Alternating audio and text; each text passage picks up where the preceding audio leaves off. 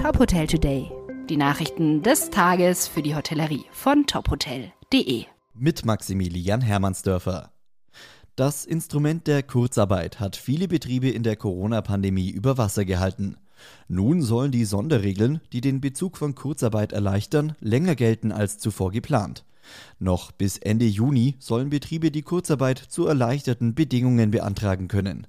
Das hat das Bundeskabinett am Mittwoch beschlossen. Ohne die Möglichkeit, weiter Kurzarbeitergeld zu beziehen, wäre ab März 2022 verstärkt mit Entlassungen zu rechnen, heißt es in einem Entwurf des Bundesarbeitsministeriums. Laut Minister Hubertus Heil könnten Beschäftigte so ihre Arbeit behalten. Unternehmen könnten ihre Fachkräfte sichern, damit sie nach der Pandemie wieder durchstarten können. Zu den Sonderbedingungen gehören etwa die erhöhten Leistungssätze bei längerer Kurzarbeit und auch die Regel, wonach der Verdienst aus Minijobs nicht auf das Kurzarbeitergeld angerechnet wird. Der DEHOGA Bayern fordert die Öffnung aller Corona-bedingt noch geschlossener Betriebe. Dabei beruft sich der Branchenverband auf die Einschätzung der Deutschen Krankenhausgesellschaft, dass nicht mehr mit einer Überlastung des Gesundheitssystems zu rechnen sei und dass Kliniken diese Corona-Welle gut bewältigen werden.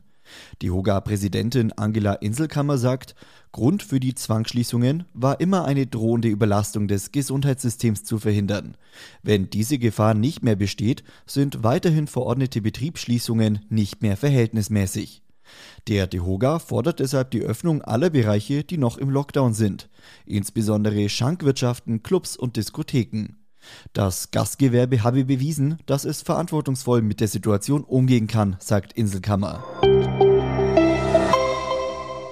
Das Luxury and Lifestyle Portfolio von IHG Hotels and Resorts soll in diesem Jahr um mehr als 50 Hotels erweitert werden. Das Unternehmen plant Hoteleröffnungen in 24 Ländern. Darunter Hotels der Marken Six Senses in Rom, auf den Malediven und in Saudi-Arabien, Regent Hotels and Resorts in Hongkong und Intercontinental Hotels and Resorts in Australien, Thailand und Peru. Laut Tom Rowntree, Vice President Global Marketing für Luxusmarken, würden viele Luxuskonsumenten darauf warten, wieder in den Genuss von Reisen zu kommen, aber auf eine sinnvollere und zweckorientiertere Weise. Weitere Nachrichten aus der Hotelbranche finden Sie immer auf tophotel.de.